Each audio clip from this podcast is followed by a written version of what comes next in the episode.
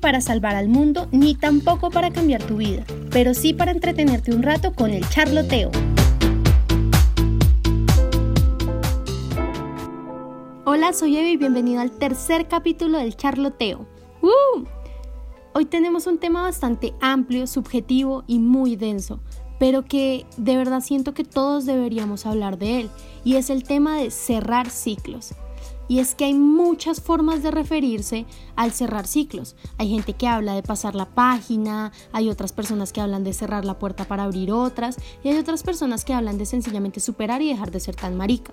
Pero como vemos, todas tienen en común que se refieren a cerrar ciclos. Pero esto realmente consiste en entender que así como todo tiene un inicio, todo tiene un final. Y ese final no implica el fin del mundo o el fin de nuestra vida, sino que sencillamente es algo natural, un proceso que tiene que pasar. Pero el hecho de que ese sea un proceso natural, psicológico, mental, social y que sea innato a los humanos no significa que de verdad tenga que ser sencillo y que vaya a ser eficaz. No implica que porque es algo que viene con los humanos, todos somos expertos en cerrar ciclos, porque así no es. De hecho, en lo personal, para mí el proceso de cerrar ciclos es muy complicado y por eso les quiero contar una historia. Yo soy estudiante, en este momento voy en séptimo semestre de comunicación, pero cuando comencé mi carrera tuve una gran amiga que se llamaba Francisca. Francisca y yo éramos inseparables, o sea, se los juro que nos lo pasamos para arriba y para abajo juntas. Pero tuvimos una pelea en un evento que hubo. Y esa pelea destruyó nuestra amistad totalmente. Nosotras dejamos de hablarnos y en principio solo fue eso, nos dejamos de hablar. Después empezó a haber como un ambiente muy tenso entre nosotras. Y de un momento a otro yo me empecé a dar cuenta que yo la odiaba. O sea, de verdad la detestaba. Odiaba verla en las clases, odiaba toparme con ella, odiaba que alguien la mencionara en una conversación, la veía y me daba como algo por dentro. Era horrible. Y esa situación duró por más de dos años. O sea, dos años en los que yo me llené de odio hacia una persona que si bien pues habíamos peleado, no me había hecho algo realmente grave. Pero la cosa cambió cuando hace unos meses yo estaba en clase, ni siquiera me acuerdo en qué clase o qué, ni siquiera sé qué estaba haciendo. Pero me puse a pensar, bueno, y yo de verdad odio tanto a Francisca y por qué la odio. Y me puse a meditar qué aportaba ese odio a mi vida, si de verdad era algo significativo. Y me di cuenta que no, Así que decidí decirle que pues nos encontráramos. Nos vimos y le dije básicamente que la odiaba, que la detestaba, que su presencia molestaba mi vida, pero que estaba mamada eso, que yo ya no quería seguir en esa situación y que prefería que mantuviéramos una relación pues respetuosa. O sea, si bien no íbamos a volver a ser las mejores amigas del mundo, pues al menos íbamos a mantener una relación respetuosa. Y sí, en eso quedamos y en ese momento estamos en esa situación. No somos las mejores amigas del mundo, pero nos respetamos mutuamente. Pero bueno, eso no fue lo realmente importante de esa historia, sino fue todo lo que pasó después. Tras perdonar a mi amiga Francisca, yo sentí como una paz, ¿saben? O sea, de verdad descansé de algo muy feo que yo tenía adentro. Y eso me llevó a darme cuenta que haber pasado esa página, haber cerrado ese ciclo, fue muy importante para mí. Y aquí viene un punto muy importante y es que siempre relacionamos el cerrar ciclos con relaciones amorosas, con noviazgos, con terminadas, y así no es. Nosotros cerramos ciclos con muchas cosas en nuestras vidas, que normalmente lo que implican es sentimiento, emoción. No necesariamente tiene que ser una relación amorosa, puede ser una relación afectiva, puede ser una relación familiar. Digamos, cuando un familiar muere y tú no puedes superar la muerte de ese familiar, o esas discusiones que se mantienen latentes entre una familia y que a pesar de que se sabe que está ahí no se hace nada al respecto, ese tipo de cosas también implican el cerrar un ciclo. Son muchas las situaciones en las que nosotros decidimos pasar página, en las que decidimos seguir adelante. Hay muchos ámbitos que se permean por eso. Pero el punto importante es ese punto de inflexión en el que tú dices, ya no más ya no más, tú decides que se acabó, que ese fue el punto final y que en ese momento decides cerrar ese ciclo y dejas ir. Porque es que ese es el problema, nosotros como como humanos estamos muy dados a parecer como garrapatas, ¿saben? O sea, nos gusta estar ahí pegados, dele, dele, dele, dele, dele, dele, y nunca soltamos. Pero cuando soltamos, se los juro que descansamos, o sea, de verdad, algo en nosotros cambia. Y es porque somos capaces de avanzar, no nos quedamos estancados ahí pegados, sino que vamos un poquito más allá, avanzamos y eso nos permite avanzar, nos permite crecer como personas. Y aquí me relaciona mucho lo que les hablaba en el primer capítulo del podcast en cuanto a correr riesgos. Y es que nosotros siempre buscamos quedarnos en la comodidad porque tenemos miedo. O sea, el miedo es una de las cosas que más mueven nuestra vida. O sea, nosotros normalmente nos movemos porque le tenemos miedo a unas cosas o le tememos a otras. Y ese es el problema, que nosotros no somos capaces de avanzar y seguir adelante. Entonces lo que se supone que deberíamos hacer, lo más sano que podríamos hacer, es sencillamente cuando estamos en una situación en la que no nos sentimos cómodos y sabemos que es hora de cerrar ese ciclo y seguir adelante, pues es aceptar, aceptar y perdonar. Y créanme que la palabra perdonar es de las más importantes que tenemos. De hecho, había pensado en hacerles todo un capítulo del podcast en cuanto al perdón. Pues no sé ustedes qué opinen. Si quieren me lo pueden dejar en el arroba el charloteo en Instagram para que me cuenten si les parece una buena idea hacer un capítulo solo del perdón o si lo seguimos integrando pues a las temáticas. Pero en el punto es que el perdón es supremamente importante y entendamos el perdón no como perdonar a las otras personas, sino también a veces perdonarnos a nosotros mismos.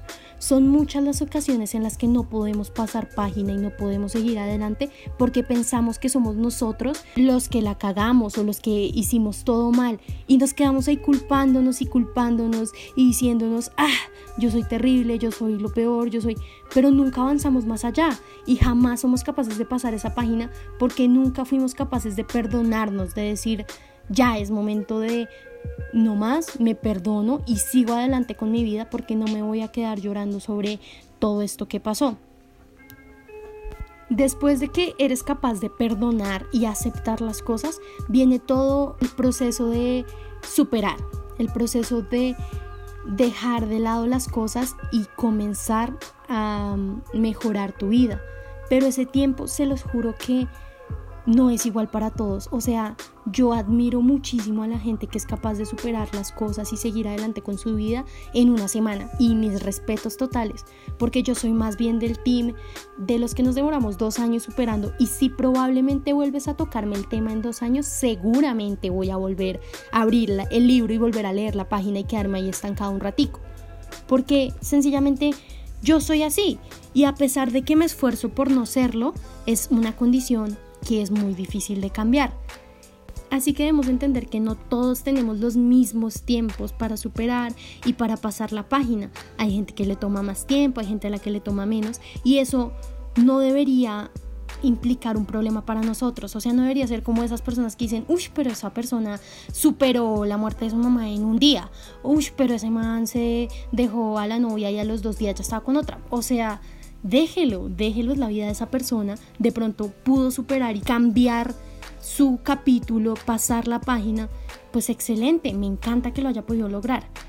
Asimismo, hay que entender que hay espacios, ¿no? Hay gente que necesita darse espacios. Y yo apoyo totalmente a la gente que para poder superar necesita bloquear, necesita borrar, necesita distanciarse. Porque es que el punto del distanciamiento es que muchas veces no es solamente un distanciamiento eh, social y presencial de dejas de ver a esa persona, sino que de verdad a veces necesitas dejar de saber sobre esa persona, porque si sigues ahí probablemente nunca vas a poder salir de ahí y vas a quedarte constantemente en ese mismo capítulo, en esa misma hoja y nunca vas a poder pasar y seguir adelante y avanzar. Entonces, si para superar una persona necesita bloquear a alguien de sus redes sociales, me parece excelente. Y si asimismo necesita no sé, eliminar una red social o dejar de hablar con un grupo de amigos o dejar de salir con todas las personas que normalmente salen, pues excelente, que lo haga, pero que de verdad lo haga por su propio bien y no por satisfacer a nadie más, sino porque sencillamente quiere mejorar y quiere avanzar y no quedarse estancado. Es que nos es muy difícil como entender que no todos tenemos las mismas formas de superar. Un caso que es un gran ejemplo es el del cortarse el cabello por lo menos en las mujeres, que siento que es como un poco más obvio porque los hombres se cortan el cabello pues con más frecuencia. Pero de verdad que una mujer se corte el cabello y que sea un cambio muy drástico, normalmente siempre van a ir acompañados de frases como ven y tú qué ciclo estás cerrando, a quién estás intentando superar, qué fue lo que te pasó, por qué momento mal estás pasando. ¿Sí me entienden?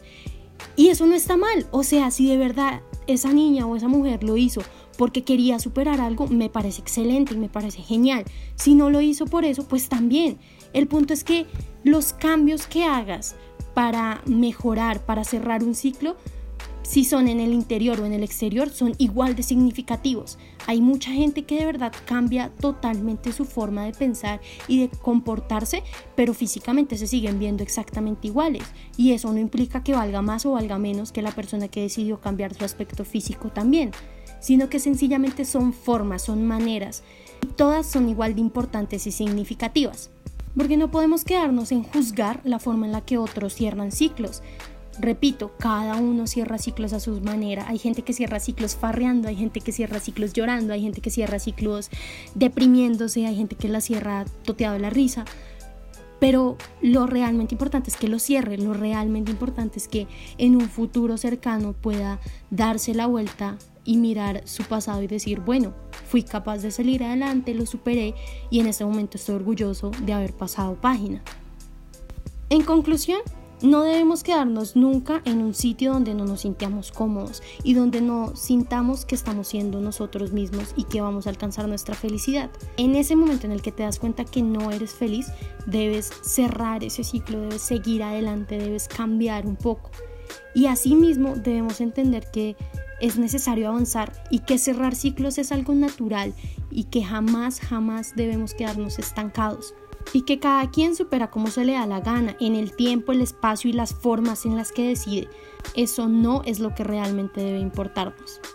Así que ya saben, cierren ciclos, no se queden en las situaciones que no los hacen sentir cómodos y no le teman a cambiar y a mirar una nueva historia. Quien quita que ese nuevo libro que van a empezar sea el mejor libro del universo?